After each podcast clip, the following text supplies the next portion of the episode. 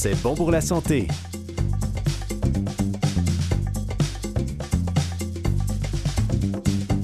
Mesdames et messieurs, bonjour, ici Camille Chai et je suis en compagnie de mon cher co-animateur François Barbel qui a été médecin en France. Bonjour François. Bonjour Camille. Comment tu vas aujourd'hui? Très bien. Bien, on est toujours fidèle au poste pour parler de santé. Mais oui, plus que et, jamais. Et voilà, et c'est ce qu'on fait à chaque semaine. Donc on reçoit des invités qui viennent nous parler de leur expertise en lien avec la santé ou qui peuvent avoir écrit un livre aussi. Et cette semaine, on reçoit Dr Catherine Hervois-Hébert. Elle est pédiatre à Sainte-Justine et on discute de l'aide médicale à mourir avec le neurochirurgien Dr Georges L'Espérance.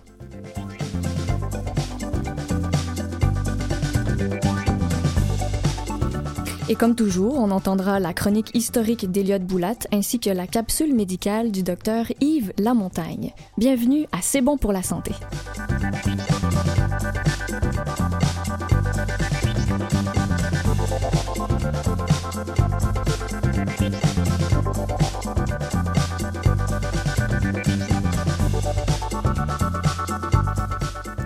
Docteur Catherine Hervois-Hébert, bonjour. Bonjour. Bienvenue en studio. Merci. J'aime bien le nommer quand c'est le baptême pour un invité. C'est le cas pour vous, le baptême de l'entrevue à la radio euh, en studio. C'est vrai. Ouais. ben, écoutez, donc vous êtes pédiatre à Sainte-Justine et vous venez nous parler un peu de, de j'ai envie de dire, les, les, sujets chauds du moment euh, en hiver, de, de quoi on parle le plus souvent ou qu'est-ce que vous voyez le plus souvent comme cas? Alors, euh, c'est sûr que les sujets chauds de l'hiver, c'est en fait, c'est le rhume, c'est la grippe, c'est euh, les infections, la fièvre. Euh, donc, on va parler de ces choses-là aujourd'hui. Parfait. Alors, le rhume, bon, tout le monde sait un peu c'est quoi, mais dans vos mots à vous, c'est quoi le rhume? C'est quoi cette, cette drôle de bestiole? Bien, en fait, c'est probablement la maladie la plus courante pour laquelle on est consulté. C'est une maladie qu'on sait banale, mm. une infection des voies respiratoires supérieures avec finalement du mucus dans le nez, puis, puis pas grand-chose d'autre, on va se le dire. okay. Par contre, les gens consultent souvent, puis ils consultent pas parce qu'ils pensent que c'est banal, mais au contraire parce qu'ils veulent se rassurer, savoir que c'est juste ça, qu'il n'y a pas quelque chose de plus compliqué, ou ils vont consulter parce que peut-être leur bébé est tout petit, ah. alors ils sont inquiets de, de, conséquences possibles, ou encore ils vont consulter parce que leur enfant fait... Un rhume qui finit plus ou encore euh, fait rhume après rhume après rhume après rhume tout l'hiver à la garderie, puis ils veulent savoir si leur enfant est normal, normal. Euh, s'il y a un problème d'immunité, des choses comme ça. Donc, on a en fait beaucoup de consultations pour cette euh, infection banale. Eh oui, j'en doute pas. Et justement, là, avec tout ce que vous avez énuméré, on a déjà des tonnes de questions. Ben oui. Tout ça, est-ce que c'est normal? Ça dure combien de temps? Ça arrive quand? Ben, on, on est là pour ça. Donc, euh, prenons le temps de faire le tour de la question. On peut commencer par, bon, vous avez dit le rhume, c'est une congestion nasale principalement. Il peut y avoir quoi d'autre? C'est quoi les symptômes? Donc, en fait, c'est euh, euh, une infection qui est causée par un virus, puis qui peut euh, infecter le nez, la gorge, les sinus. Donc, en fait, les enfants ont le nez qui coule, mm -hmm. peuvent avoir un petit peu mal à la gorge, ils peuvent avoir peut-être une perte d'appétit, être un peu moins en forme, quoique ils restent généralement capables de faire toutes leurs activités. Donc, ils continuent de jouer oui. de, de... Oui. avec le nez qui coule. Tout à fait. Okay. Euh, puis ils peuvent avoir parfois une petite fièvre, une fièvre légère, euh, mais euh, généralement c'est une infection qui va durer quelques jours, euh, comme on sait, puis qui va passer, euh, qui va durer quelques jours quoi qu'on fasse, c'est-à-dire euh, qu'on essaye de la soigner ou qu'on la laisse on tranquille. On peut la soigner d'ailleurs? Pas vraiment. Ben, pas hein. vraiment. En fait, ah non. On, on peut, on peut en fait, ce qu'on ce qu'on vise à faire, c'est vraiment garder l'enfant confortable. Mm -hmm. donc, si l'enfant fait de la fièvre, bien évidemment, on va et que la fièvre le rend inconfortable, on peut essayer de, de, de diminuer euh, la fièvre avec euh, des, des, du, du, Tylenol ou, ou du. Ah, mais là, on parle, voilà, on parle des Mm. médicaments. Ça aussi, c'est une chose importante Ouais. à savoir. En, ben, en tant que parent, là, on parle si on a un enfant, Ouais. qu'est-ce qu'on peut donner à l'enfant et qu'est-ce qu'il ne faut pas donner comme médication? Oui, alors donc on peut donner euh, des, euh, des, médicaments pour baisser la fièvre. Donc ça, on peut donner euh, de l'acétaminophène, il n'y a pas de problème avec ça. Pour les enfants de plus de six mois, pas de problème non plus à donner de l'Advil, c'est-à-dire de l'ibuprofène, Advil Motrin. Euh, sinon, ce qui est très important, c'est l'hygiène nasale, donc nettoyer le nez pour essayer de prévenir les complications comme, ben, d'une part, que l'enfant ait de la, de la, difficulté à respirer, mais d'autre part, par exemple, des mm -hmm. complications comme euh, l'otite. Mm -hmm. euh, puis les choses qu'on veut pas donner, alors là, il y en a plusieurs. On oui. veut pas donner de décongestionnants euh, topiques, on veut pas donner de décongestionnants euh, par la bouche non plus. on veut pas... Donc ça provoque, les décongestionnants par la bouche, ça peut provoquer une accélération cardiaque. Ouais. Ça peut mm. Est-ce que ça peut provoquer d'autres choses? Ça peut donner parfois une, une hypertension, une tension élevée ça, chez les ouais. bébés, on, mmh. voit ça. Euh, les, les, décongestionnants topiques aussi, en fait, les choses comme euh, euh, l'oxymétazoline, le, le ouais. Dristan, des choses comme ça, ça va, ça va, ça peut effectivement jouer sur le, le rythme cardiaque, la tension. Euh, parfois, on les prescrit, mais on les prescrit en, en, en hôpital. Euh, et, euh, sous surveillance, donc. Sous surveillance. Euh, mais euh, généralement, donc, on, on, on, évite de les prescrire. L'autre chose, c'est que ça peut donner un effet rebond, c'est-à-dire qu'au bout de quelques jours, en fait, ça augmente la congestion nasale. Mmh. Ça a l'effet contraire. Ouais. On ne peut pas donner d'aspirine non Voilà, c'est ça. Non plus. Non. Alors, l'aspirine, on ne la recommande pas chez les enfants. Ça fait quand même très longtemps qu'on ne voit pas d'enfants qui reçoivent de l'aspirine. Donc, mmh. le, le risque étant euh, un syndrome hyper rare qui est le syndrome de Reich qui, qui, qui se voyait dans le temps. Euh, ça fait quoi ça? Ça donne euh, une, une maladie du foie et du cerveau chez des enfants qui prennent de l'aspirine. Dans un contexte, par exemple, de varicelle ou d'autres, ou de grippe. Donc, on veut éviter ça. Les gens sont peut-être pas au courant du syndrome de Reich, mais sont au courant qu'on donne pas d'aspirine aux enfants. Jusqu'à quel âge est-ce qu'il ne faut pas donner d'aspirine? En fait, on n'en donne pas. Euh, nous, on recommande jamais l'aspirine euh, pour enfant. les enfants, à part dans des dans des situations euh, des situations particulières, dans certaines maladies où là, on traite avec de l'aspirine, comme la maladie de Kawasaki, mais là, on ouais. déborde du ouais, sujet ça, complètement. Okay. Tout ça. Ouais. Et, et un adolescent peut prendre une aspirine? Ben, je, je verrais pas l'intérêt en fait ouais, parce qu'on a d'autres antipyrétiques ouais. qui fonctionnent très bien. Donc, euh, en fait, euh, c'est pas un médicament qu'on qu prescrit. Ils ont beaucoup de, il y a beaucoup de rhumes en fait. Les enfants en ont tout le temps mm. en fait. Je me, ouais. par expérience, ils en ont énormément. Ils en Donc, ont 10, 10, 12 par an. Ouais. En fait, les enfants peuvent faire euh, facilement, euh, de façon normale, 8-10 rhumes par année. Les enfants de moins de 2 ans, en fait, il faut savoir qu'il y a une centaine de virus en circulation euh, à chaque hiver. Quand même. Et qu'un enfant qui commence, euh, qui entre en garderie est en, en fait, en, exposé, en contact, en fait. exposé à euh, plusieurs, plusieurs virus du rhume et qu'il n'a encore pas développé d'immunité contre mmh. ces virus-là. Mmh. donc, donc, il va les attraper. et on a l'impression, alors, d'avoir un rhume en continu pendant oui. tout l'hiver oui. chez ces enfants-là. C'est là que les gens nous consultent pour nous dire qu'il a toujours le rhume. Et c'est normal. Fait, ben oui. Ah. complètement normal. Euh, et un jour, il aura développé l'immunité. Puis, euh... Alors, il la développe à partir de quel âge ben, C'est au contact de... Plus il en fait, plus il est en train d'en développer. donc, okay, donc à partir faut... du moment où il commence à être en garderie, c'est là que... c'est là qu'il commence. il, il apprend tout, tout. Il apprend la voilà. vie. Donc, il vaut mieux le mettre en garderie très tôt ou plus tard ah. ben, Je pense que là, c'est pas qu'une question de rhume. euh, oui. Mais voilà. Et donc, le rhume, la saison du rhume commence quand et se termine quand en général? Puis j'imagine que ça, c'est au Québec que vous allez ouais. me répondre. Oui, oui, j'imagine. Euh, j'imagine qu'en Australie, ce serait complètement oui, non, différent, mais, mais euh, chez nous, c'est... Euh, ben, on dirait de, de, novembre à avril à peu près, mais en fait, il y a un pic de rhume qu'on voit en septembre à l'entrée euh, scolaire. Ah. Et euh, donc, chez nous, les, on a un pic aussi de crise d'asthme parce que ce qui suit les rhumes chez nous à l'hôpital, c'est euh, les enfants asthmatiques, ça peut leur déclencher une mmh. crise d'asthme. On a un pic à la troisième semaine de septembre aussi. Donc, voilà. Mais généralement, les rhumes, novembre à avril. Et, ouais. et comment, un, comment un parent voilà, qui voit que son enfant a le rhume, quelle, quelle, décision il va devoir prendre de dire bon est-ce que j'envoie mon enfant quand même parce qu'il a quand même d'énergie ou non pour ne pas contaminer mmh. les autres? Ben alors, euh, on peut quand même prendre pour acquis qu'il l'a attrapé là-bas. Oui, Donc, euh, en fait, il n'y a pas de contre-indication à envoyer son enfant euh, en, en, garderie pour, euh, pour un rhume. Euh, c'est sûr que s'il est malade, s'il n'est pas bien, euh, ben, c'est peut-être mieux de le garder à la maison, oui. mais un enfant peut tout à fait euh, continuer ses activités habituelles euh, et, et aussi peut jouer dehors. Alors, il y a ce mythe-là de... Oui, c'est ça, de les empêcher ouais. de sortir. Ouais. Alors, non, pas du tout. Puis l'autre mythe, c'est qu'on prend froid. Mm.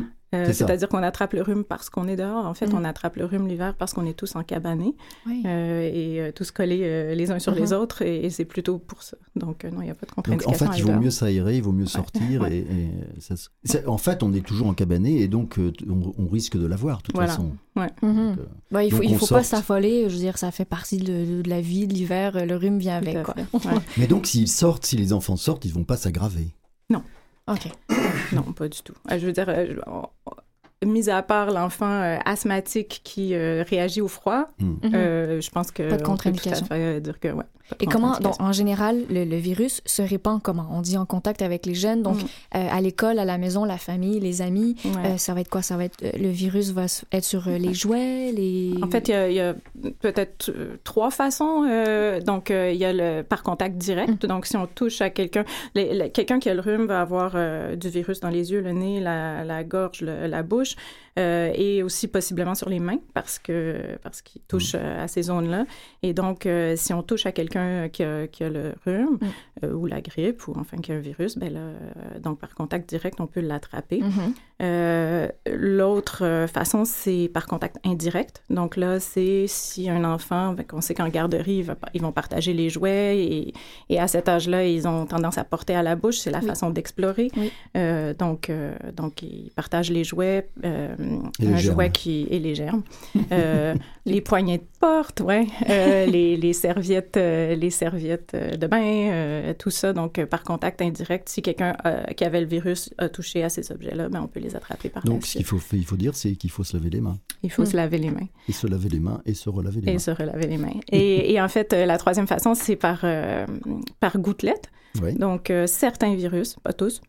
Mm. Euh, quand quelqu'un euh, tousse ou euh, quelqu'un éternue, ben, on, on Littéralement. Oui, on va, on va pouvoir donc attraper. le virus par, par les gouttelettes. Donc, les parents à la maison, s'ils veulent éviter ou atténuer les symptômes du rhume, c'est de l'hygiène à la, à la maison, ce serait quoi? De vraiment toujours nettoyer? De, à ben, C'est sûr que c'est très difficile dans une même maisonnée d'éviter ben que, que, les autres enfants eh attrapent le rhume pour vrai. Fait que, mais oui, on se lave les mains et on, on, essaie d'éviter.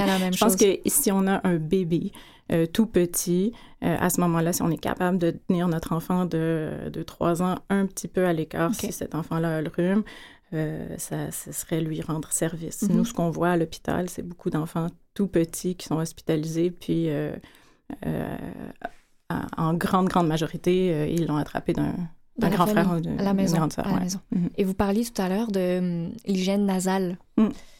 À quel point, parce que bon, moi, par exemple, je pense aux petites pompes où les parents mm. vont aller euh, vider, enlever le mucus du mm-hmm. nez de leur bébé. Est-ce qu'il y a des indications à ce niveau-là? Oui, fait que c'est vraiment la chose la plus importante à faire. En fait, la petite poire bleue là, à laquelle on pense, elle est tout à fait inefficace. Euh, elle va aller chercher, elle va rien chercher. Je ne sais pas si vous avez déjà essayé ça, mais ça ne fonctionne pas très bien. Euh, donc, on a euh, d'autres façons. Il, existe des mouches bébés.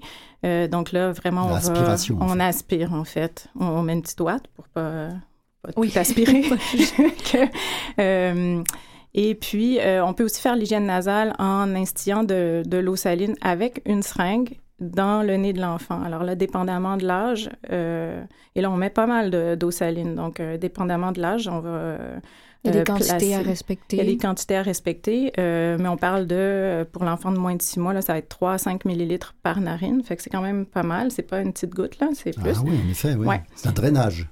Oui. Ben, c'est-à-dire, c'est, c'est, ouais, c'est une bonne instillation. Puis pour l'enfant plus vieux, c'est, c'est de 5 à 10 millilitres par narine. Alors, on place l'enfant à euh, assis sur soi, mhm. puis on va euh, pousser euh, de l'eau saline dans une narine, puis ça va ressortir par l'autre ou par la même narine ou enfin par la bouche aussi. Mhm. Oui, par la bouche, mais de toute façon, il n'y a pas, de risque qu'il l'avale.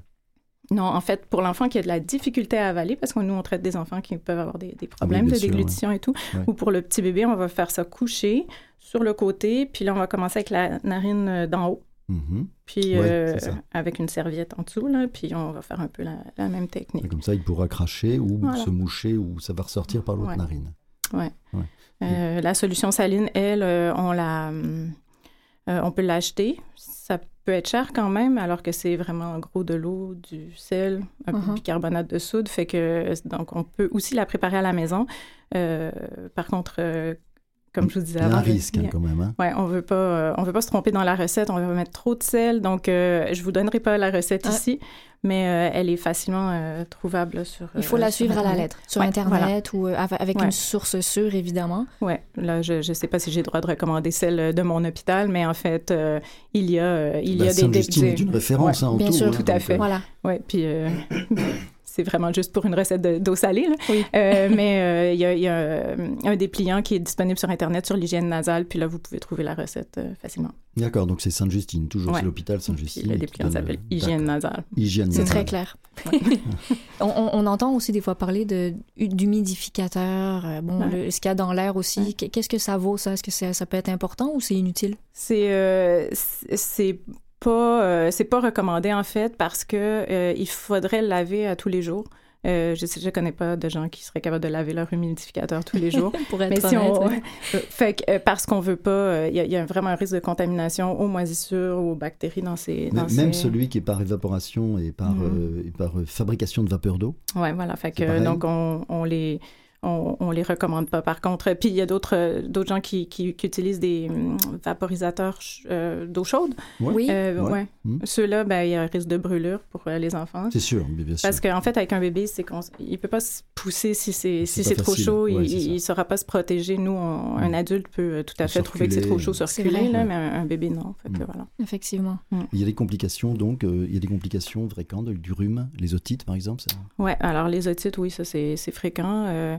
Il y a, euh, chez les enfants de moins de 3 ans, euh, je dirais que la majorité des enfants vont avoir fait une otite euh, avant l'âge de 3 ans. Mm-hmm. c'est vraiment quelque chose qu'on voit souvent chez les 6 mois à, à 3 ans et même après. Passage obligé.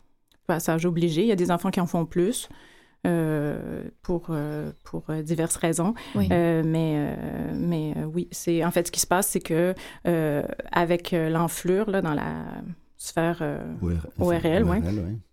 Euh, donc, en fait, il y a, y a euh, la, trompe, la trompe de stage qui est, qui est enflée, congestionnée. Mm. Les bactéries prennent plaisir à remonter la trompe de stage, vont mm. aller, vont aller mm. infecter l'oreille moyenne. Voilà. Alors, c'est là qu'on a là, dans ce cas-là, Alors, otite, donc bactéries. Ouais. Et donc, antibiotiques Antibiotiques, antibiotiques, euh, c'est-à-dire là, j'ai parlé d'otites euh, bactériennes. En fait, il y a plusieurs otites qui sont causées par les virus. Euh, il y a l'otite qui est causée par les bactéries. Chez, chez le tout petit enfant, antibiotiques. chez l'enfant plus vieux, on peut peut-être attendre, réexaminer dans deux jours, voir si, si ça va mieux. Donc, pas nécessairement antibiotiques, mais mm-hmm. surveillance et antidouleur par contre, parce que ça fait mal. Ça fait très mal. Est-ce que le nettoyage nasal, juste avec le sel un peu hypertonique, permet de décongestionner la trompe de Stache? Oui, alors euh, l'idée, l'idée euh, c'est effectivement qu'avec l'hygiène nasale, on peut diminuer le, nombre de titres. Mm. C'est ça, ça diminue la congestion et donc il n'y a pas, il y a un drainage, il n'y a pas cette fermeture de, la trompe de Stache. Et, et, euh, et c'est comme ça que les ORL recommandent quand on a un enfant qui a le rhume de faire le nettoyage nasal 4 à 6 fois par jour. Ah, quand, quand même, très intense. 4 à 6 ah fois par jour. Attention, c'est pas matin et soir. Hein. C'est ça, oui. Et, et ils recommandent de le faire euh, régulièrement aux enfants qui n'ont pas le rhume. Euh, par prévention. Par prévention. Bon, ah, ben, aussi. Ben, je vous propose qu'on fasse une petite pause. On va aller écouter une petite chanson, puis on se retrouve après. Excellent.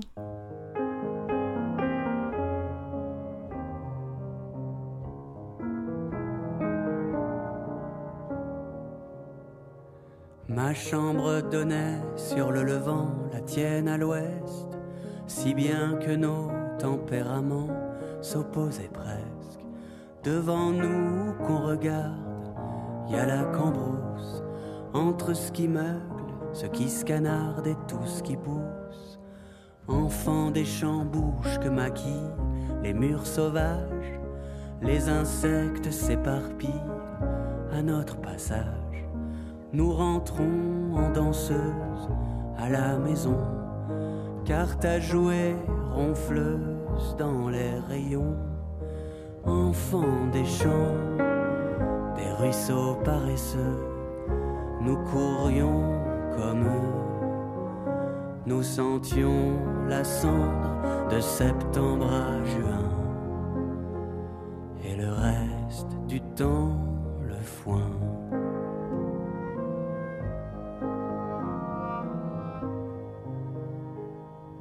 Enfant des champs, c'est vrai, c'est beau, tous ces mouvements, tout ce qui grouille, tout ce qui est chaud, tout ce qui est vivant. Parfois contre une vitre, paf, un oiseau meurt. On voit la vie qui le quitte et ça fait peur. Enfant des champs, des ruisseaux paresseux, nous courions comme eux. Nous sentions la cendre de septembre à juin, et le reste du temps le foin.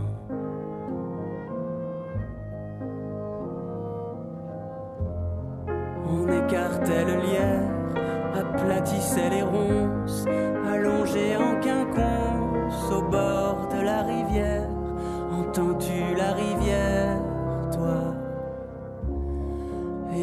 entends-tu ton frère Entends-tu mes coups de pied, ta porte que je défonce, allongé en quinconce, on attend les pompiers. Entends-tu la rivière, toi? Et entends-tu ton frère te dire les mots d'avant, ceux des enfants des champs enfants des champs, des ruisseaux paresseux, nous courions comme eux. Nous sentions la cendre de septembre à juin.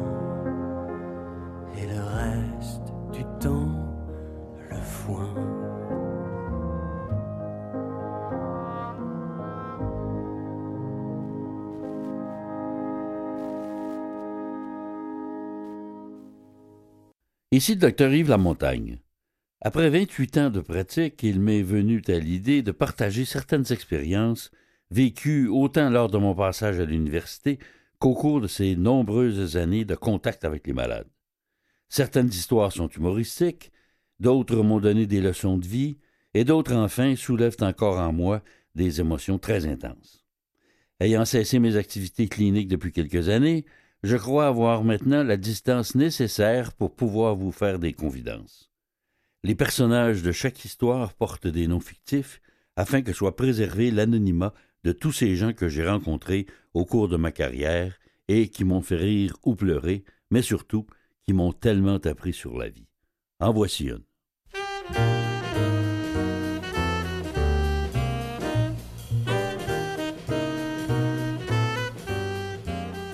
Au cours de mon internat, même si certaines rumeurs courent dans l'hôpital au sujet de nos frasques, personne n'a encore été pris en flagrant. Toutefois, la situation passe près de mal tourner vers la fin de l'année. Au mois de mai, nous nous sommes rendus compte qu'une nouvelle entrée a été construite pour les visiteurs de l'hôpital et que cette entrée se trouve justement en bas de la résidence des internes. Comme nous sommes au quatrième étage, nous décidons de nous cacher dans la chambre au-dessus de l'entrée et de lancer des gants de caoutchouc que nous remplissons d'eau à pleine capacité. Quand nous voyons venir un visiteur, nous nous arrangeons pour que notre ballon éclate soit en avant, soit en arrière de lui. Selon le point d'impact, le pauvre type, nous le faisons d'ailleurs qu'aux hommes, entre à l'hôpital complètement mouillé. Or, à une occasion, nous calculons mal la chute du gant et le pauvre homme reçoit ce ballon directement dans le dos. La force du projectile le projette en pleine figure par terre, en plus de lui fournir une douche complète. Ce que nous ne savons pas, c'est que cet individu costaud est le frère du chef de police. Le lendemain, c'est le branle-bas qu'on voit dans l'hôpital.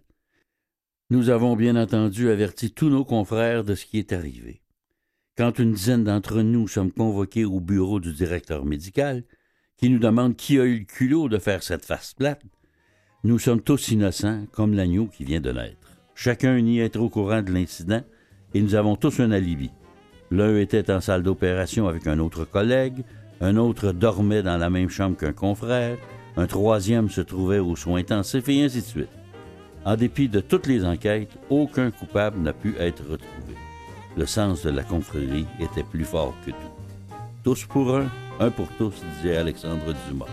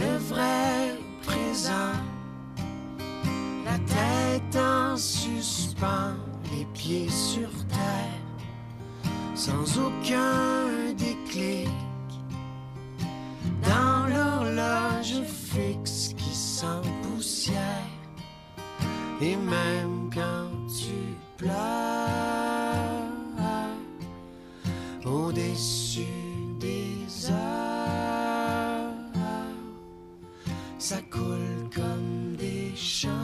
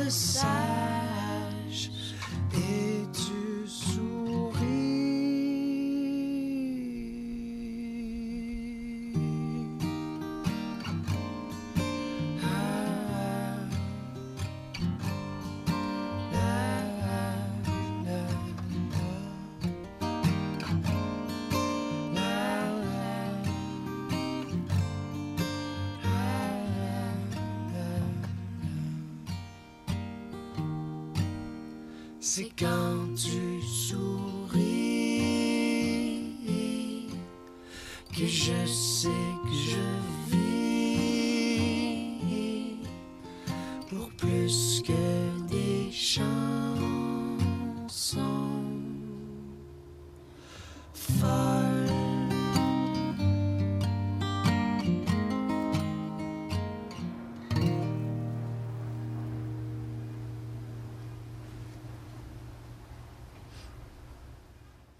Vous écoutez toujours C'est bon pour la santé avec Camille Chai et François Baruel et nous sommes toujours en compagnie de Dr Catherine Hervois-Hébert, pédiatre à Sainte-Justine. On parlait tout à l'heure du rhume et là évidemment, ben, la logique c'est de parler de de saison de la grippe. De la grippe. Ouais, la grippe. Euh, la grippe euh, qu'on confond souvent avec le rhume finalement. Et eh oui. Mais c'est ça justement, il y a vraiment des différences et euh, c'est pas du tout, c'est pas la même chose, c'est pas le même genre, c'est pas le même germe. Ben, c'est-à-dire que non, c'est ça. Effectivement, le, le virus, le virus de la grippe, c'est le virus influenza. Hmm. le rhume, lui, peut être causé par plusieurs, plusieurs virus. La, la grande différence qu'on voit, c'est à quel point on est atteint par la maladie. Donc, les enfants vont faire une forte fièvre avec, euh, avec la grippe et euh, ça va commencer de façon plus subite, puis ils vont être mhm. plus malades, euh, plus... Des symptômes plus forts, plus, plus forts, puis, puis ils pourront justement, généralement, ils vont être atteints au point de ne pas pouvoir continuer leur ah. journée et jouer et tout ça. Quand on a une grippe adulte, on a des frissons, par exemple. Hein. Exactement. Mais est-ce que les enfants aussi, on les voit, les frissonner Oui, on peut voir des frissons, on peut voir un enfant plus affaissé qui va avoir qui va être fatigué, qui ne va pas avoir envie de, boire, manger, euh, et, euh, donc qui va être plus à risque de se déshydrater. Il faut faire mm-hmm. attention. Euh, puis, puis qui va parfois avoir des symptômes gastro-intestinaux aussi qu'on voit chez les enfants. Oui, alors d'où la déshydratation et le risque de déshydratation dans ces cas-là. Oui, puis, puis les, certains enfants vont avoir aussi mal aux muscles, donc mm. comme, comme les adultes. Voilà. Et je pense à, est-ce que c'est quand on a la grippe qu'on parle souvent, ou est-ce que c'est un remède de grand-mère, le fameux, les fameux biscuits soda avec le 7-Up? Euh, ouais, c'est bon quand ça? dans la dans la catégorie ben c'est bon quand on trouve ça bon. D'accord. ça réhydrate. Si, ça vous fait du bien, vous pouvez en prendre. Mais euh, oui, non, il y a, l'idée euh, d'avoir un peu d'apport de, sucre, un peu d'apport de sel. C'est pas une mauvaise idée comme ça. Euh, l'idée c'est vraiment d'être confortable, donc pourquoi pas. Euh, Quand on parle de grippe. Oui, mais ça ça, ça va pas accélérer, accélérer, la guérison de votre grippe, mais si ça, vous, si ça vous fait plaisir, ben voilà, c'est parfait. donc, on, a dit, bon, c'est plus des douleurs musculaires, moins d'énergie, euh, euh, voilà, moins de, de tonus. Qu'est-ce qui vient avec ça en plus? C'est quoi? Est-ce que ça dure aussi longtemps que le rhume? Est-ce que ça dure plus longtemps? Ben, généralement, la grippe va durer euh, de deux à quatre jours de, de, grosse fièvre. On peut être fatigué après pendant et tousser pendant euh, une semaine ou deux. Ah, quand même. Euh, mais mais les, gros symptômes vont durer de deux à, quatre jours. Donc, pas nécessairement plus, plus, longtemps ou moins longtemps que, que, le, rhume? Ça dépend vraiment, ça dépend de quel rhume il s'agit. mais c'est qu'elle peut se compliquer plus, facilement. Mm-hmm. Euh, le, système immunitaire va être affaibli. Euh, là, euh, il y a des bactéries qui peuvent aller surinfecter, donc faire une infection secondaire, comme des, une pneumonie ou on va avoir des otites. Euh, et puis, euh, fait qu'on on voit plus d'enfants, euh, les, enfants asthmatiques vont avoir tendance à être malades aussi. Donc, on voit mhm. plus, plus d'enfants atteints de grippe à l'hôpital. Les otites et les, les, les, atteintes pulmonaires, c'est le même germe que, que pour le rhume? Ce sont des surinfections. Hein, C'est-à-dire que l'influenza le, le, le, virus de la grippe peut euh, donner une pneumonie virale déjà, donc il peut avoir une, atteinte pulmonaire, euh, mhm. donc même significative, là, euh, juste à cause du virus.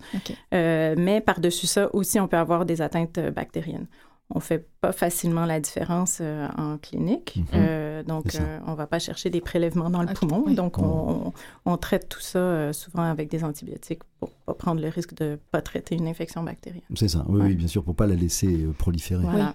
Et là on, là, on parle de la pneumonie, la bronchiolite, là-dedans, elle se rajoute à la liste? Ça fait partie de la même famille? Non, pas ah, tout à fait. En fait, la bronchiolite, elle est, elle est causée par un autre virus. Euh, donc, euh, je ne sais pas si on en parle euh, maintenant, mais donc elle est très. ah, pardon, oui. C'est bon. donc, elle est causée par le virus respiratoire syncytial. Donc, ça, c'est un virus qui va donner un, un, rhume banal à, un adulte. mais chez le petit enfant, beaucoup de mucus dans, dans, dans les voies respiratoires inférieures, les, les bronches, les bronchioles, et donc l'enfant a plus de difficultés à se dégager. Euh, donc là, la C'est-à-dire que sa, toux n'est pas sèche, elle est productive. C'est-à-dire qu'il euh, Ouais. Ça, il, ressort, mais il, peut cracher en fait. s'il crachait, non, je sais, s'il crachait, s'il pouvait cracher, il cracherait du mucus infecté. L'affaire, c'est qu'il ravale. Mais, ben oui, bien sûr. Mais euh, ouais, euh, et euh, que ça donne des, difficultés respiratoires au bébé. Ils ont le nez très bouché, ils sont pas capables de boire. Mais avec la bronchiolite, c'est rare qu'ils fassent la forte fièvre. En fait, ils font de la petite fièvre. C'est que c'est pas c'est pas analogue à la, mm-hmm. à mm-hmm. la grippe. C'est différent comme maladie. Mm, d'accord. Oui, il faut pas confondre les deux. Non non. C'est assez facile, tout à fait, c'est très facile à distinguer là, euh, cliniquement. C'est pas, pas, pas du tout la, la même chose. Donc, euh, la grippe, s'il n'y a pas d'infection, c'est une toux sèche. La grippe, s'il n'y a pas de, surinfection, oui, ça peut donner une toux sèche. Ça peut donner des, en fait des symptômes euh, comme le rhume, c'est-à-dire de congestion nasale, mm. de toux, puis, puis, puis les symptômes plus graves de forte fièvre. C'est ça, voilà. Ça. Et là là, on parle de la fièvre. Euh, comment, qu'est-ce qu'un parent peut faire pour euh, soulager? Euh, parce que là, on, a appris que le rhume, le parent ne peut pas faire bon, beaucoup de choses pour soigner ça, mais la grippe, par contre, oui. Oui, la grippe. Bon, ben, d'une part, on peut, on peut la essayer de la prévenir. Euh, puis d'autre part, on peut euh, essayer de la traiter. Euh, donc, si on est dans le, traitement de la grippe, ben, si on est à la maison puis que l'enfant n'est pas si malade que ça, on veut, encore une fois, viser son confort. Mm-hmm. donc, s'il fait de la fièvre, s'assurer qu'il est confortable. S'il n'est pas confortable, on peut traiter la fièvre avec soit de l'acétaminophène ou encore de l'ibuprofène chez les plus de six mois. On mm-hmm. peut euh, on doit le garder hydraté euh, également. Euh, pour l'enfant qui vient à l'hôpital puis qui est très malade, on a des traitements antiviraux. Donc, on peut donner un, médicament nous, on a, le Tamivir, le, Tamiflu qu'on donne. Le Tamiflu, qui est un médicament qui date de quelques années. Ouais. Hein? Oui, euh, mais qui n'était pas étudié chez les, chez les enfants après, après le, le, la pandémie de H1N1, on, s'en est beaucoup servi en fait à ce moment-là. Donc il a fait ses preuves quand même. Euh. Euh, il est, euh, il va réduire la durée ah. de, de, la grippe, peut-être réduire l'intensité des symptômes. Et mm-hmm. c'est pas la panacée non plus. et on le donne si ça fait moins de 48 heures que les symptômes ont commencé. Donc si c'est plus long que ça, généralement on va trouver que c'est inefficace, à moins que ce soit un enfant qui ait des problèmes euh, médicaux euh, sous-jacents, une maladie chronique, auquel cas on veut euh, essayer de l'aider par tous les moyens. Mhm. Donc, on, on, le tente. Mhm.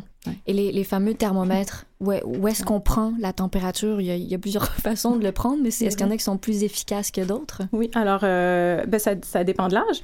La, la, la, température la plus... je dirais la, la, lecture la plus juste, ça va être la température rectale. Donc, c'est celle-là qu'on va préconiser donc chez l'enfant de certainement moins de deux ans, ça va être la, mm. méthode préconisée, puis mm-hmm. facilement jusqu'à cinq ans, parce que euh, avant ça, euh, avant cinq ans, les enfants ne sont pas capables de vraiment mm. tenir le thermomètre sous la langue, pendant euh, la minute que ça prend. donc, ça va être une température rectale. Si on n'est pas capable de faire ça, on peut prendre la température axillaire, c'est-à-dire sous l'aisselle. Euh, après, il y a d'autres euh, thermomètres en vente, mais on les recommande moins. Mais euh, et la température auriculaire, c'est-à-dire dans les oreilles, ça ne marche pas hein? Non, pas vraiment en fait. Hein. Mais ça veut dire qu'il existe des appareils qui me semblent très élaborés et dispendieux, là, mais, en fait, mais ça, marche moins bien que le thermomètre classique, pas classique d'ailleurs, électronique. Électronique. Et surtout pas au mercure. Et à propos du, de la grippe, il y a des vaccins. Mm-hmm. Oui. Il y a un vaccin euh, contre la grippe euh, qu'on donne chaque année parce qu'en fait, on, le, virus va muter chaque année, donc on perd un peu notre immunité mm-hmm. euh, d'une année à l'autre.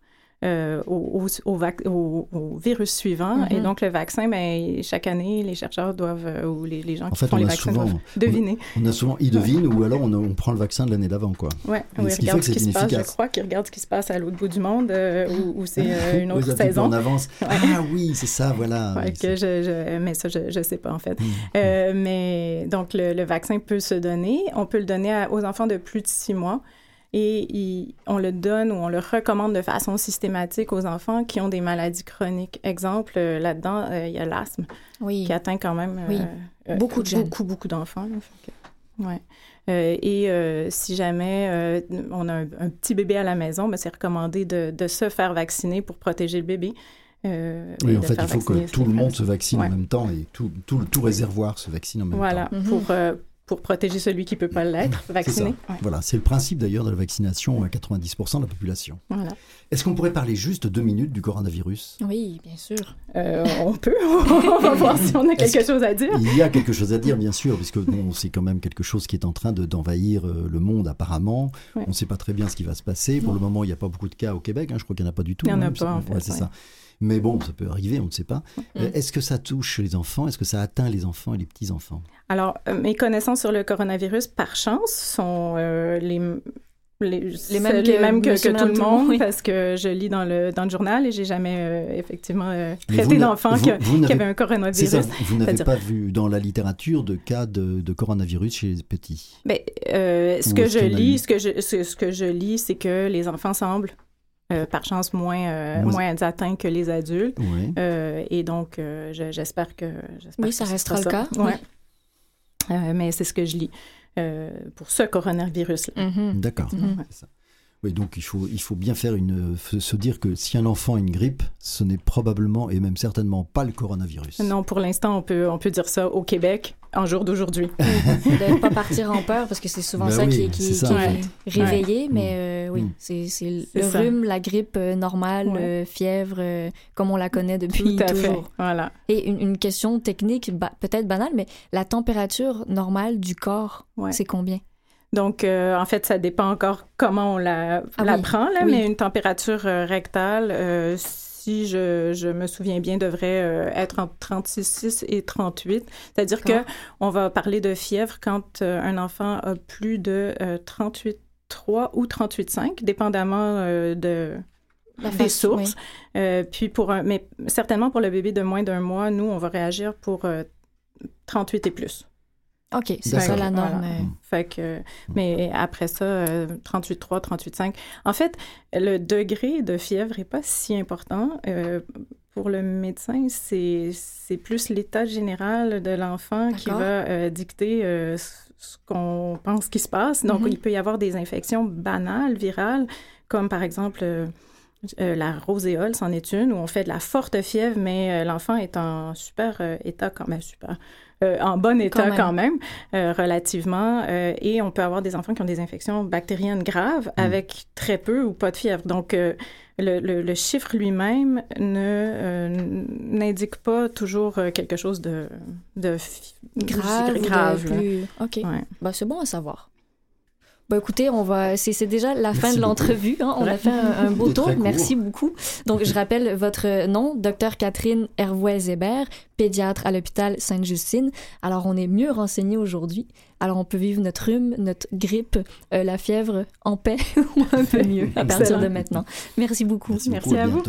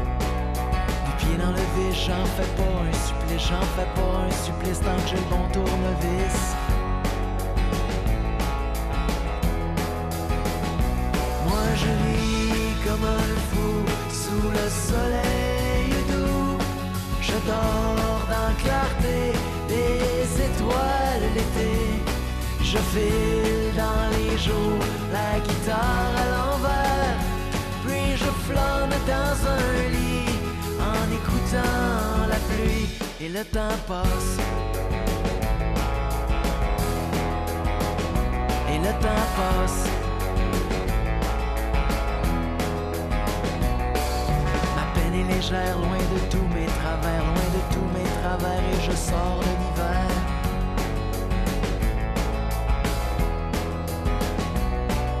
Du pied dans l'abysse, je vis sans artifice, sans but et sans malice, tant que l'air est gratis.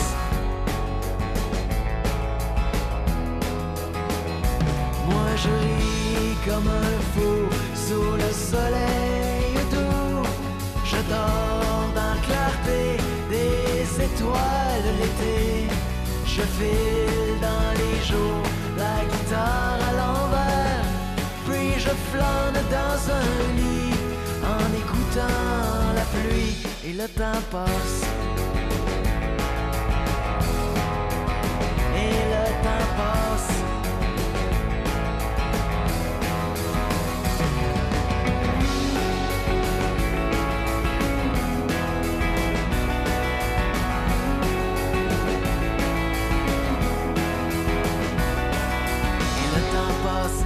Fois je déjoue et des fois je délaisse et souvent je lousse la laisse.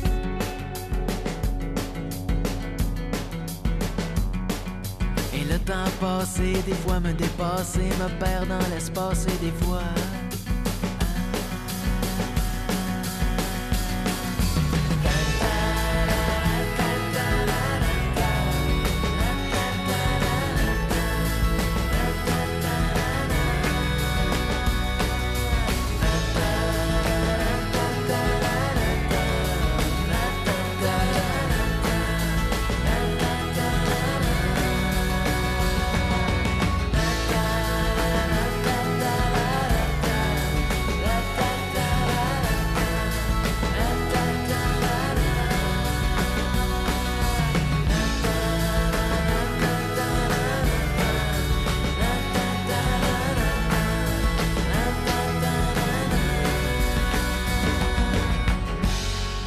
Vous écoutez C'est bon pour la santé avec euh, Camille Chaille et François Barvel et avec nous pour la prochaine demi-heure, euh, on va continuer de parler avec euh, le docteur Georges L'Espérance, neurochirurgien et président de l'association québécoise pour le droit à mourir dans la dignité.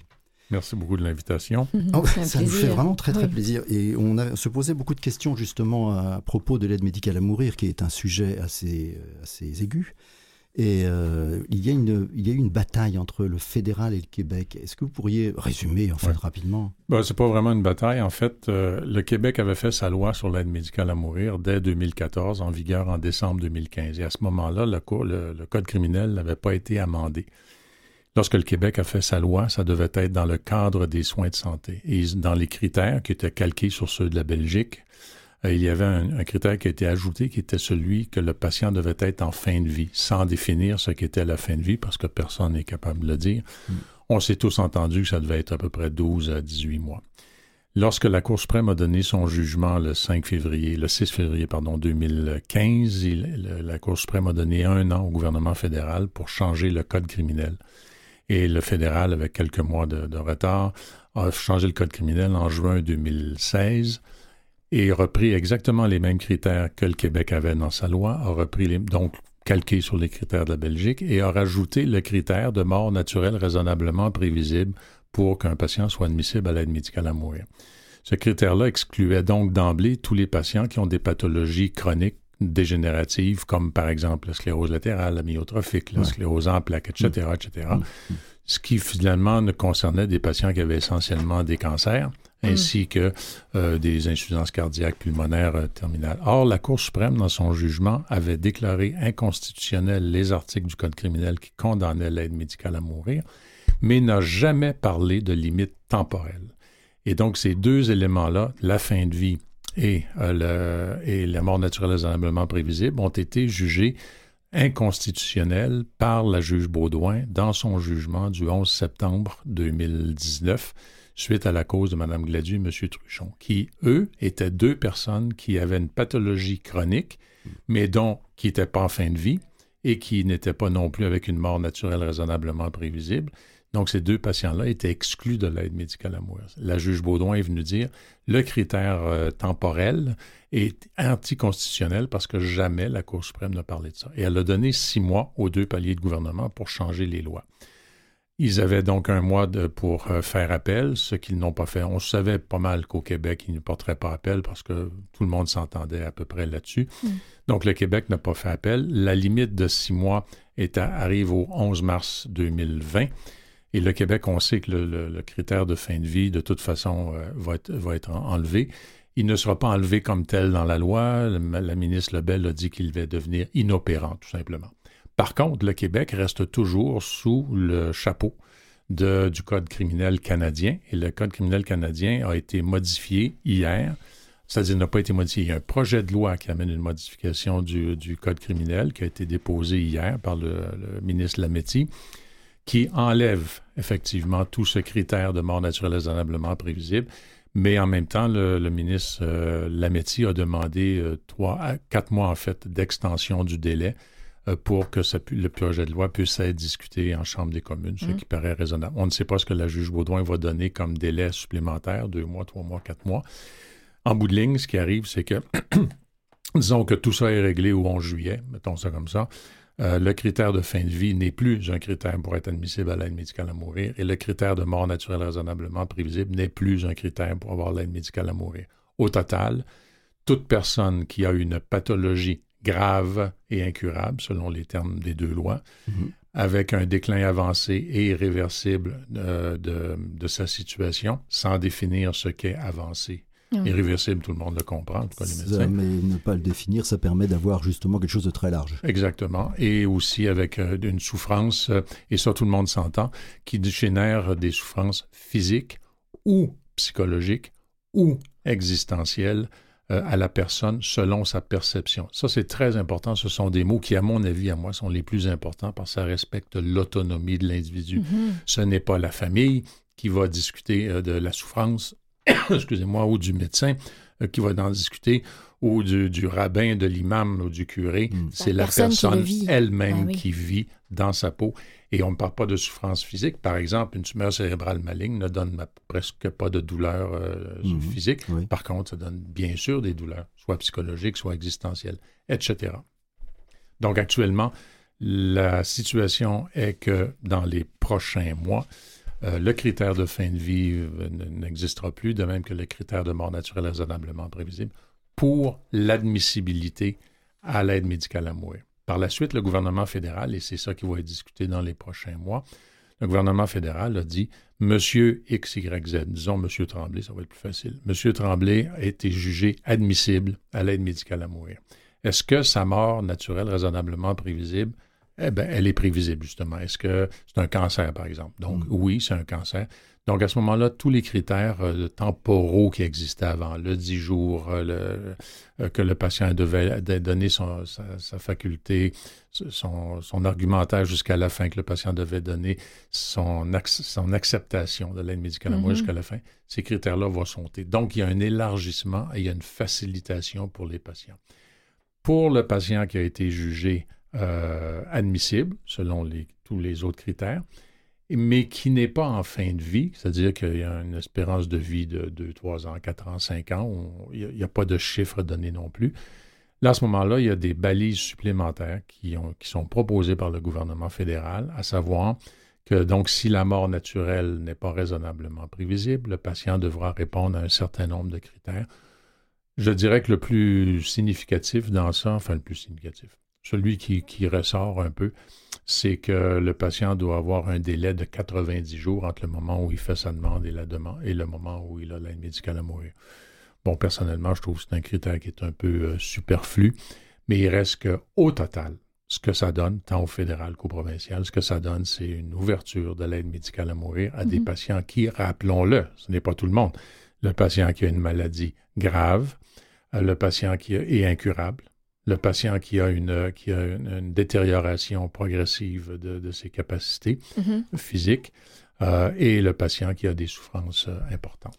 Mais ça veut dire que euh, jusqu'à présent, un patient qui est atteint d'une maladie d'Alzheimer ne peut pas forcément atteindre ça. Alors, ça c'est la deuxième partie. Au Québec, les patients qui ont une détérioration cognitive, pour l'instant, ça va être, euh, ça va être étudié plus tard. C'est ce qu'on appelle la capacité ou la possibilité de demander l'aide médicale à mourir par les directives médicales anticipées. En d'autres termes, je me mm. fais donner un diagnostic d'Alzheimer ou autre euh, détérioration cognitive. Mm. Je suis en pleine possession de mes moyens et j'indiquerai par mes directives médicales anticipées, lorsque je serai rendu à tel stade de mon évolution, je veux avoir l'aide médicale à mourir.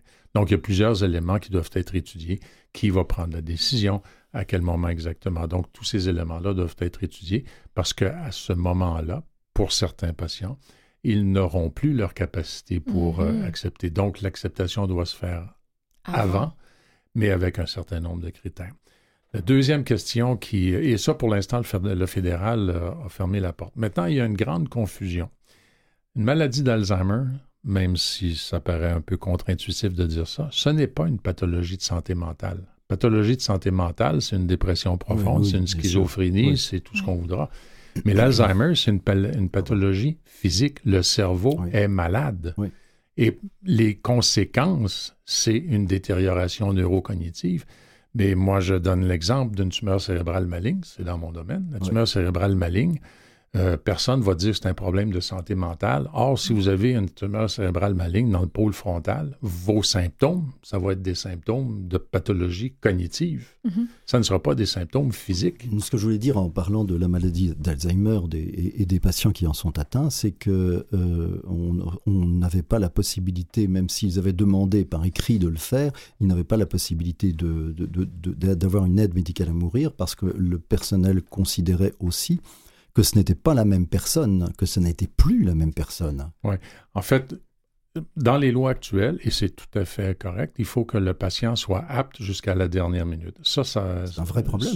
oui, mais cela va changer avec le, la mouture, le projet de loi du gouvernement fédéral qui dit si un patient a accepté l'aide médicale à mourir mm. et qu'il devient euh, plus ou moins inapte en, raison de la médication, en, raison des douleurs parce qu'il fait un délirium, quelle qu'en soit la cause, à ce moment-là, en autant qu'il signe un renoncement initialement, il va avoir quand même le droit d'avoir l'aide médicale à mourir. Pour les patients qui ont des démences, que ce soit de type Alzheimer ou autre, et qui sont déjà dans un état pathologique, bien sûr que là, il n'est pas question de donner de l'aide médicale à mourir parce qu'ils sont inaptes. Toute la question devient ici ceux qui se font donner un diagnostic de pathologie dégénérative cognitive. Est-ce qu'ils peuvent demander l'aide médicale à mourir à partir d'un certain stade, alors qu'ils sont encore aptes. S'ils Mm. sont encore aptes, pourquoi n'y aurait-il pas droit? C'est une maladie physique. S'ils deviennent euh, inaptes, ben là, on tombe dans un autre, euh, dans un autre euh, champ. Et ça, ce sont, c'est le champ des directives médicales anticipées. Ça, c'est pas réglé. Ce que je, euh, je, je, je voulais, ce que je voulais insister sur le fait que il y a des, des patients qui sont atteints de démence sénile, mais qui ne sont pas forcément, qui sont pas forcément malheureux. Ah oui, ça, c'est vrai, Et- mais et quand il y a des directives anticipées, c'est ce que les gens appellent la démence heureuse, mais euh, qui sommes-nous pour savoir si la démence est heureuse ou pas? Est-ce que c'est parce que quelqu'un sourit qu'il est, qu'il est forcément heureux ou malheureux? Euh, L'autre l'autre élément que j'apporte souvent dans cette discussion-là, on nous dit souvent, le patient a décidé à un moment donné qu'il allait avoir l'aide médicale à mourir. Mais s'il devient inapte par la démence, Mm. Qui va nous dire qu'il ne veut pas changer d'idée? Mais s'il est devenu inapte, alors qu'on on considère qu'il n'est inapte dans tout, comment Ah ça oui. se fait qu'on peut dire qu'il Ben, devient une- va s'arrêter Oui, c'est une question, on reste là-dessus. on va revenir, on va revenir, restez avec nous, on va revenir après une petite pause.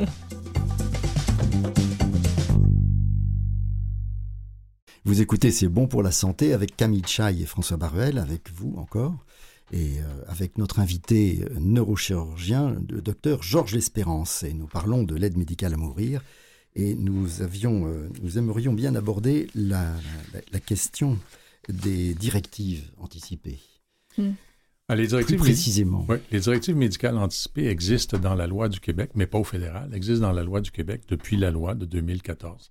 À savoir que dans vos directives médicales anticipées, vous pouvez décider, il y a trois, trois, euh, trois états cliniques qui sont décrits. Là. Si j'arrive à l'hôpital et que je suis inconscient par suite d'un accident vasculaire cérébral, par exemple, Mhm.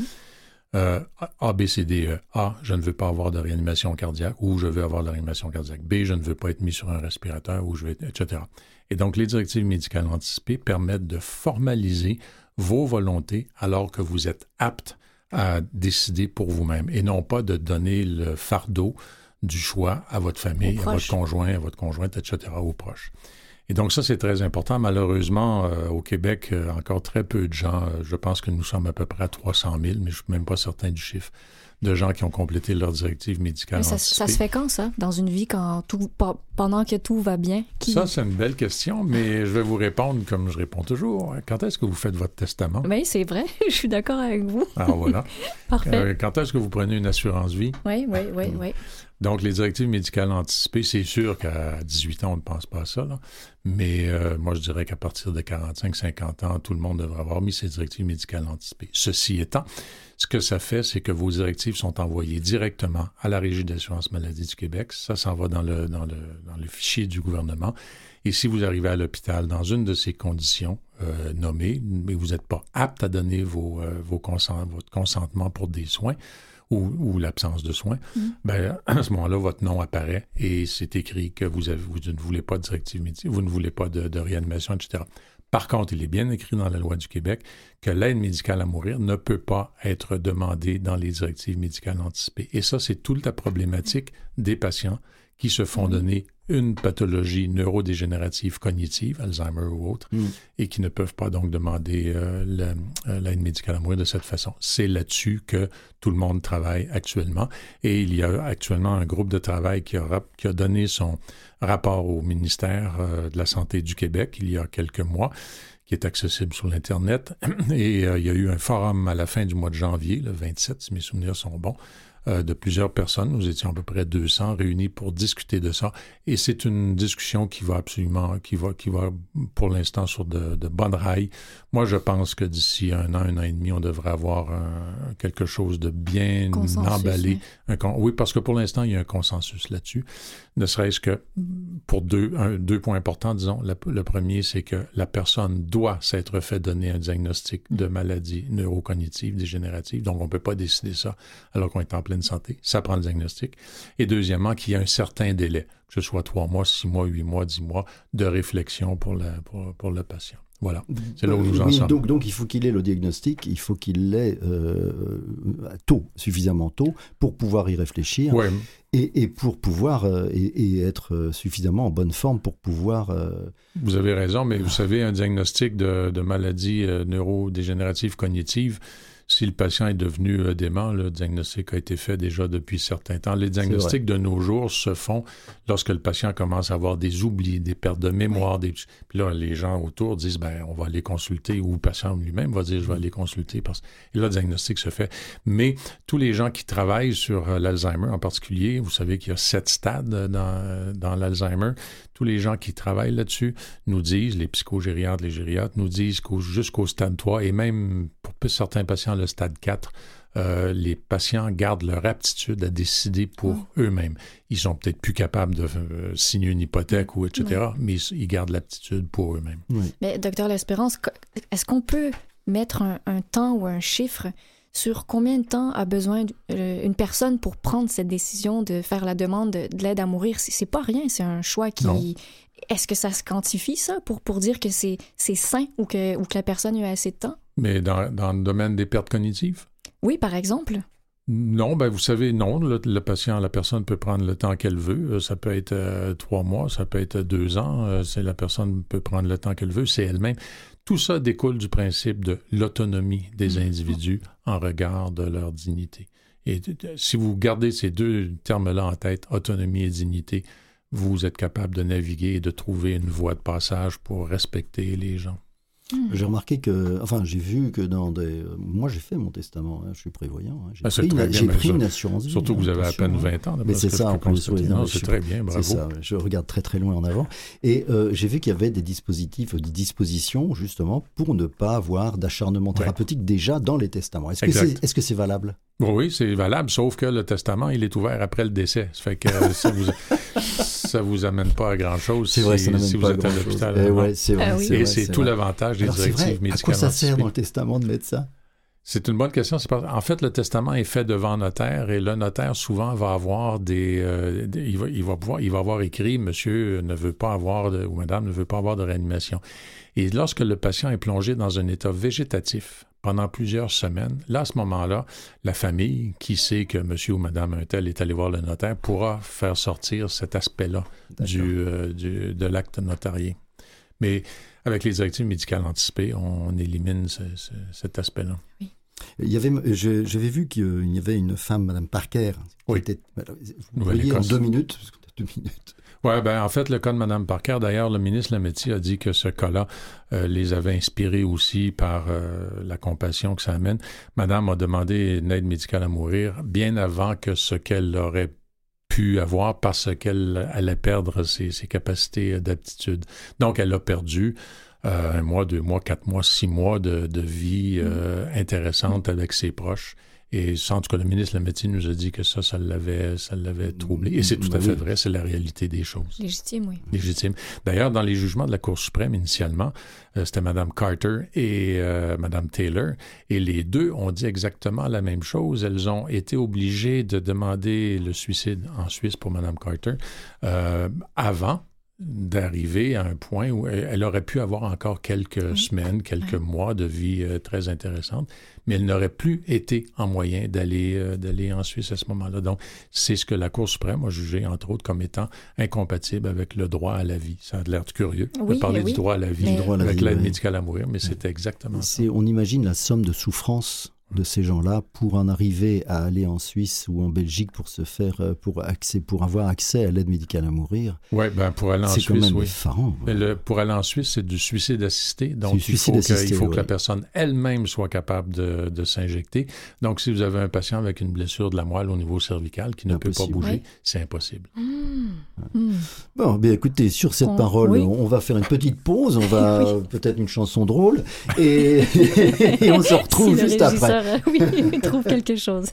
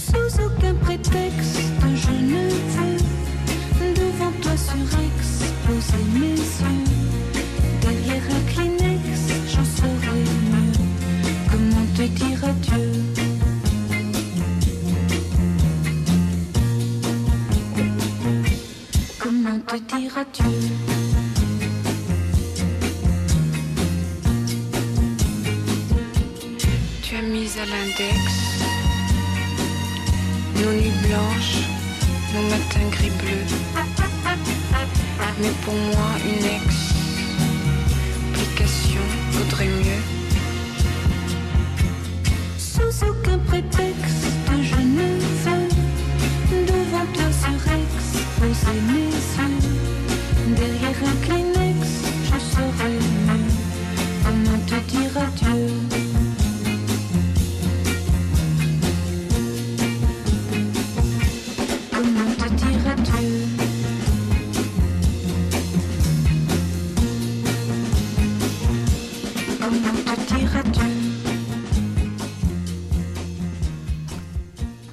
Voilà, nous voilà de retour après cette chanson plus gaie. Euh, nous c'est donc c'est bon pour la santé avec Camille Chai et François Barvel et nous recevons le docteur Georges Espérance, neurochirurgien et président de l'association québécoise pour le droit à mourir dans la dignité.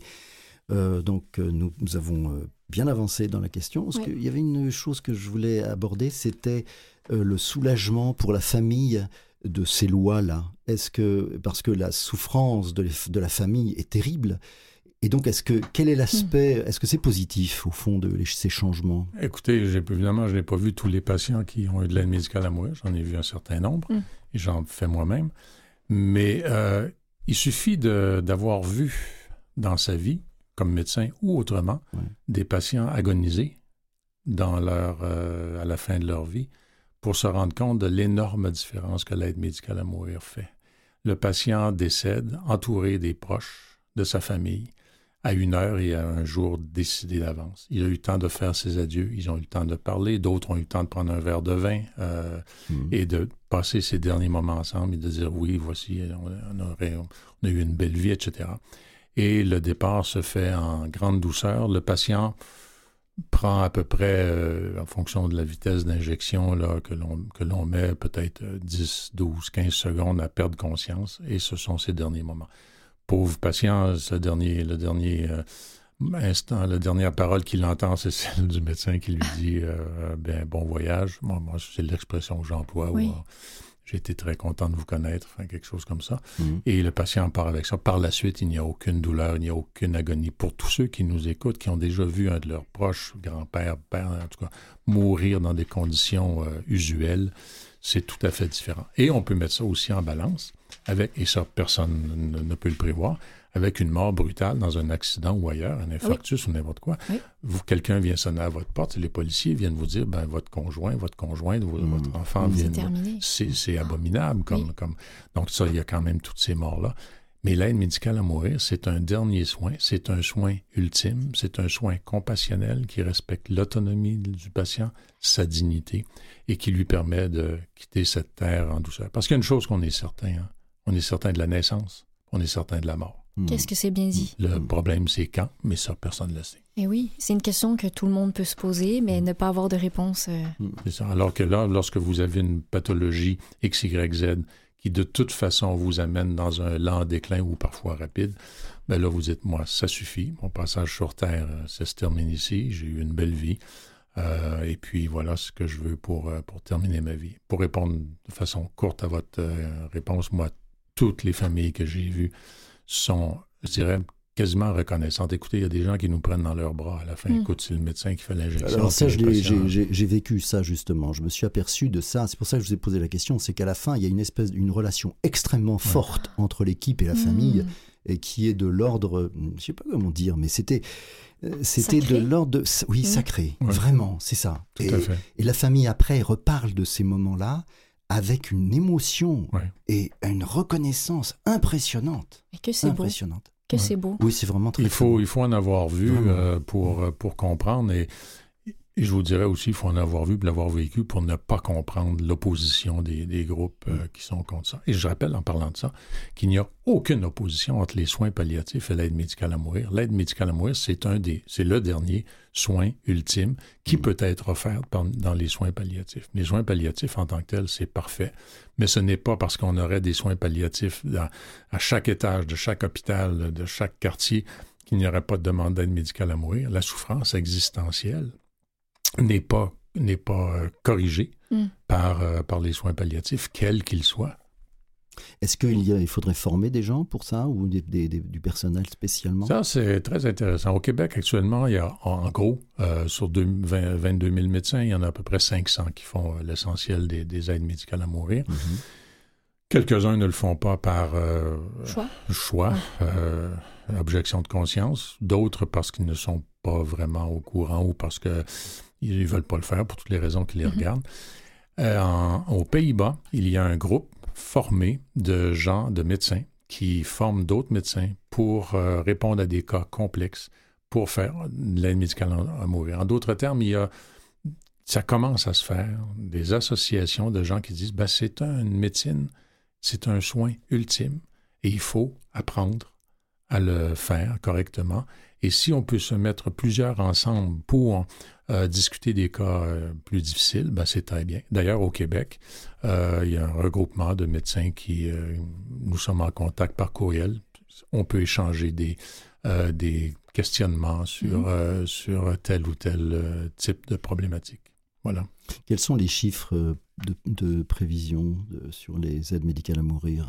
Euh, ben, Actuellement, il y en a combien en Ouais, fait? actuellement, euh, si, on- en gros, il y a 65 000 décès euh, par année au Québec dans les dernières années, c'est à peu Mhm. près le chiffre. Mhm.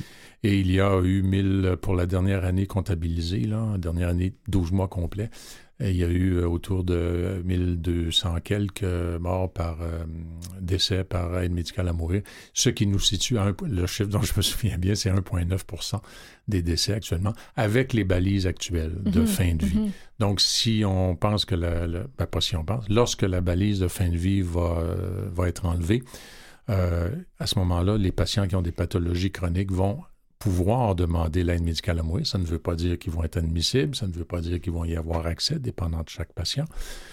On pense qu'on devrait rejoindre progressivement au fil des années le même niveau que les pays du, euh, du Benelux, c'est-à-dire autour de 3-4 de tous les décès euh, qui sont euh, en lien avec, qui sont dus à l'aide médicale. Ça, ce sont des pourcentages euh, de, de fait. Mais est-ce qu'il y aurait, est-ce que actuellement personne, tout le monde n'est pas au courant de cette situation? Donc, on peut imaginer que même toutes les fins de vie pourraient peut-être être, améliorées, être améliorées comme ça ou supprimer la souffrance.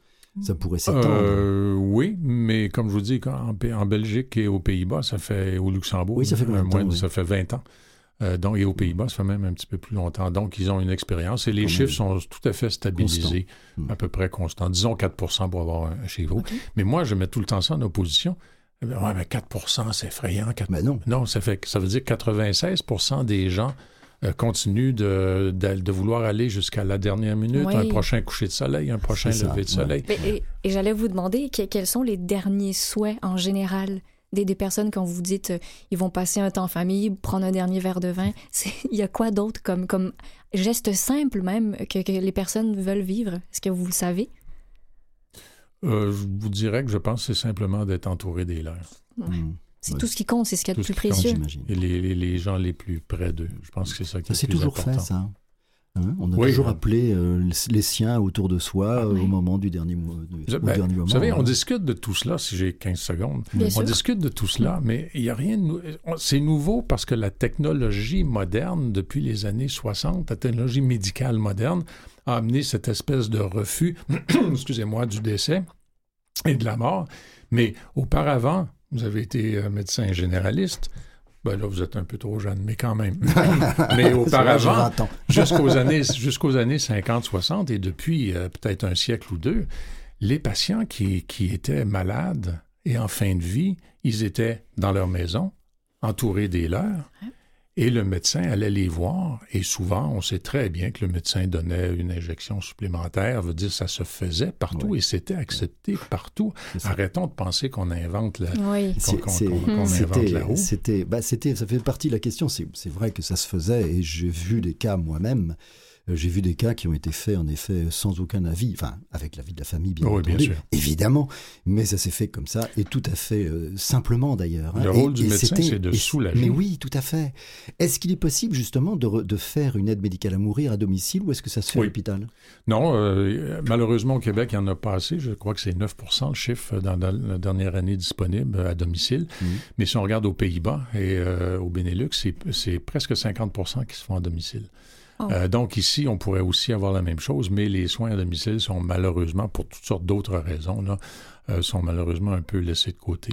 Mais euh, non, non, ça, ça peut se faire très, très bien à domicile. Moi, j'ai un ami, enfin, l'ami de mon père, quelqu'un de très proche de moi qui est décédé de l'aide médicale à mourir l'été dernier avec à domicile. C'était un médecin d'ailleurs. Euh, donc, euh, ça, ça se fait très bien. J'ai un ami ici l'été dernier, euh, type, une personnalité connue, qui a eu l'aide médicale à mourir à, do- au- à domicile, entouré des siens. Donc, ça se fait très bien. C'est une question d'organisation. Oui. C'est un petit peu plus complexe ici au Québec en raison de- des règlements émis par l'Ordre des pharmaciens. Il faut aller chercher euh, les médicaments dans une pharmacie. Enfin, c'est un petit peu complexe, c'est de la technique, Mhm. mais euh, ça se fait très bien. Et on peut certainement espérer que ça se fasse plus, bien sûr.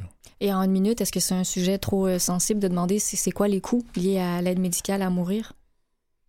Euh, non, c'est pas sensible, mais le coût, euh, écoutez, pour un médecin, euh, euh, remplir les formulaires, etc., etc., je pense que ça doit tourner autour de 500 dollars, quelque chose comme ça, de- avec les visites, enfin, et tout, là, 500-600 dollars. Je peux pas vous donner de chiffre Non, non, mais à peu près. très euh, précis. oui. Mais pour le reste, euh, c'est la médication. Et La médication, elle est ça, fournie, ouais. la médication, elle est fournie par, de Dans toute façon, par le système. c'est ça. Oui, c'est ça. oui. Tout un sujet, oui. C'est, c'est, ça, ça Bon. nous amène à se poser plein de questions, mais euh, Mais Oui. j'entends que c'est que ceux qui restent euh, sont soulagés. voilà. Ah, ça, C'est extraordinaire. Ah, tout à fait. Parce que on a beau ne pas avoir vécu cela de près, tout le monde a entendu parler d'une histoire de quelqu'un Mhm. qui est décédé à l'hôpital ou aux soins intensifs ou n'importe où, euh, ben, pas n'importe où, mais dans n'importe quelle condition, mais dans des souffrances euh, effrayantes. Moi, ma et- petite sœur cadette est décédée à l'âge de 49 ans Mm. dans une maison de soins palliatifs Mm. avec malheureusement un manque de soins criant et elle a agonisé pendant de no- très nombreuses heures. Et ça, je peux vous dire, puis comme médecin, lorsqu'on vit ça, là, Mm. euh, mais ah, il y a encore là, c'est le personnel infirmier souvent qui va être beaucoup plus près des, de- des patients que, Oui. des médecins, Ça, Mm. que, des, que, que les médecins. Ouais. Merci beaucoup. euh, C'est vraiment merci beaucoup, le docteur Georges L'Espérance. Ça me fait Merci très plaisir. beaucoup. Quand vous êtes, voulez. euh, c'est, on sent très bien l'empathie que vous avez pour les, pour, pour les gens en général et pour vos patients. Ça, c'est certain. Merci. Merci infiniment. Merci beaucoup.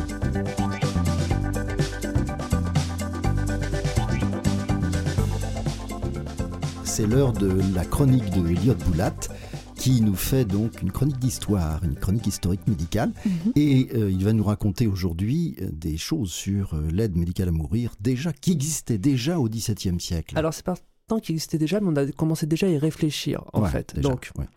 Je vais un peu vite. Voilà, un peu vite en besoin, mais c'est vrai qu'à la fois c'est ancien et récent parce que la fin de vie, c'est quelque chose quand même qui concerne les êtres vivants depuis que la vie existe, Oui. hein, on va pas se le cacher, Mhm. mais se poser des questions sur la, la façon de bien mourir, de mourir dans de bonnes conditions, c'est un phénomène qui a pris de l'ampleur dans les pays développés, surtout à partir de la seconde moitié du XXe siècle, à cause d'une conjonction de facteurs hein, qu'on connaît ici, les avancées de la médecine, le progrès de l'hygiène, l'allongement de l'espérance de vie, etc., etc., fait qu'on meurt plus tard, donc des pathologies qui n'étaient pas habituelles pour une espérance de vie plus courte commencent à prendre de plus en plus de place dans la société, dans le traitement, et donc forcément ça amène des nouvelles questions sur la façon de vieillir et donc sur la façon de mourir.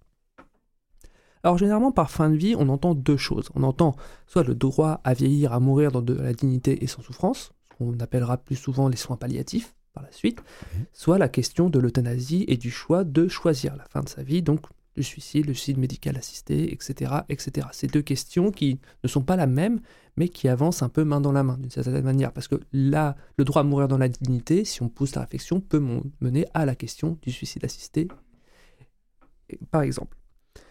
Alors, la première question, donc celle le droit à mourir d'indignité, c'est quelque chose d'assez récent. Il faut rappeler que, par exemple, au XVIIIe siècle, en France, l'espérance de vie, si on suit les études d'un historien, c'est Philippe Ariès, qui s'est intéressé à la mort, à la relation à la mort en Occident, il faut rappeler que c'est assez court. hein. Je vous rappelle qu'un enfant sur quatre meurt avant un an. Sur cet enfant sur quatre, il y a une personne sur deux qui va mourir avant 20 ans. Et si on dépasse les 25 ans, on a de la chance d'arriver jusqu'à 55 ans environ. Mhm. Rajoutez à ça les problèmes qu'ont les femmes en plus, hein, notamment liés aux grossesses, Mhm. qui vont. euh, voilà, la mortalité infantile, la mortalité en couche sont assez hautes. Et donc, Mhm. forcément, bah, les questions sur mourir en bonne santé à un âge avancé, ça ne se pose pour pas beaucoup de monde dans la société à l'époque. Jusqu'au milieu du 19e siècle, la mort, c'est quelque chose qui est omniprésent. Ça peut frapper à tout moment. C'est pas une échéance lointaine à affronter. C'est plutôt l'ultime moment d'une vie. Donc, euh, c'est quelque chose qui va venir un accident, une peste, une épidémie, une, euh, une famine, etc. Une ça petite peut peste. Voilà, une petite peste. On en a parlé, il y a des résurgences. Alors, c'est vrai que tu n'étais pas là, mais dans une émission précédente, on en a discuté. Il y a des résurgences de la peste, hein, il faut le rappeler, jusqu'au XVIIIe siècle. hein. La Oui. peste de Marseille, c'est au. XVIIIe siècle. Et ça a fait beaucoup de morts. Mhm. Donc là, comme on est en plein dans le 18e, forcément, la thématique est là. Alors, ce qu'on appelle généralement la bonne mort, mourir d'une bonne manière au Moyen Âge, avec quelque chose en fait tout simplement lié avec euh, la mort de l'âme dans de bonnes dispositions. hein. Ça va être l'extrême onction, ça va être appeler le prêtre, par exemple, pour la confession avant de mourir. Par exemple, une loi du 8 mars 1712 oblige à la deuxième visite à un malade, le médecin, à avertir ce dernier de son sort funeste si jamais ça l'attend, et ce qu'il attend s'il ne se confesse pas. Si le malade refuse, le médecin doit aller voir le prêtre, demander une attestation, euh, témoignant tout simplement qu'il a souscrit à ses obligations. Sinon, euh, s'il n'a pas cette attestation, le dit médecin risque une sanction, voire si ça se répète, une interdiction d'exercer. Le suicide, si chez les Romains il a été plutôt une preuve de vertu morale dans la haute société, euh, ben, au Moyen Âge forcément, société chrétienne oblige, et même par la suite, c'est un double crime, crime contre soi Mhm. et crime contre Dieu. Par exemple, en 1729, au Châtelet, on va voir quelqu'un qui a fait une tentative de suicide être condamné à mort et exécuté, parce qu'il a commis un crime de lèse-majesté envers la vie. Donc vous voyez, c'est La première aide Le code médicale à mourir. voilà, c'est une conception un peu différente. Par contre, à partir de la Révolution française, c'est fini, le suicide ne concernant plus que la personne elle-même, Oui. Ce n'est plus un crime. Par contre, aider au suicide est toujours un crime. Et ça, ça a été jusqu'à très récemment. On peut penser en France à la loi Leonetti qui a commencé à poser cette question vers 2005, hein, vraiment, que se passe-t-il si jette quelqu'un à mourir? Mais ces réflexions, je le dis, sont assez antérieures. Le philosophe Francis Bacon, au XVIIe siècle, dit Je dirais que l'office du médecin n'est pas seulement de rétablir la santé, mais d'adoucir les douleurs et souffrances attachées aux maladies en procurant aux malades, lorsqu'il n'y a plus d'espérance, une mort paisible et douce. Les médecins ne doivent pas épargner aucun soin pour aider les agonisants à sortir de ce monde avec le plus de douceur et de facilité. En lui, il parle plus de ce qu'on va appeler les soins palliatifs par la suite. Ce que lui appelle euthanasie, parce qu'il en parle dans ses textes, c'est tout simplement l'euthanasie externe. L'abonnement, c'est aider la personne à mourir dignement. Et pour terminer, moi, je citerai euh, Claude Bernard, pardon, en 1878, qui disait, à propos du médecin, le vrai médecin doit guérir quand il peut, soulager quand il ne peut guérir, et consoler quand il ne peut ni guérir ni soulager. C'est très joli ça. Oui. Merci, Elliot. Merci beaucoup Elliot. Merci à la semaine prochaine. À la semaine prochaine.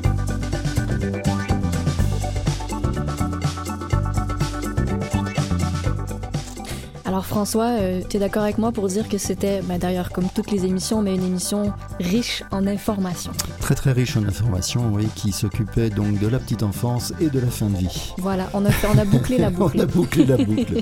Et en parlant de boucler la boucle, j'en profite pour remercier toute l'équipe de C'est bon pour la santé. Alors, je nomme Catherine Bourderon, Jean-Sébastien La Liberté, Elliot Boulat, le docteur Yves Lamontagne, ainsi que nos invités qui sont venus aujourd'hui. Alors, merci infiniment et euh, merci à vous de nous avoir écoutés. Si vous avez envie de nous réentendre, on vous propose d'aller nous réécouter sur euh, le site internet en podcast et surtout, on vous donne rendez-vous la semaine prochaine pour un autre épisode de C'est bon, pour, la, santé.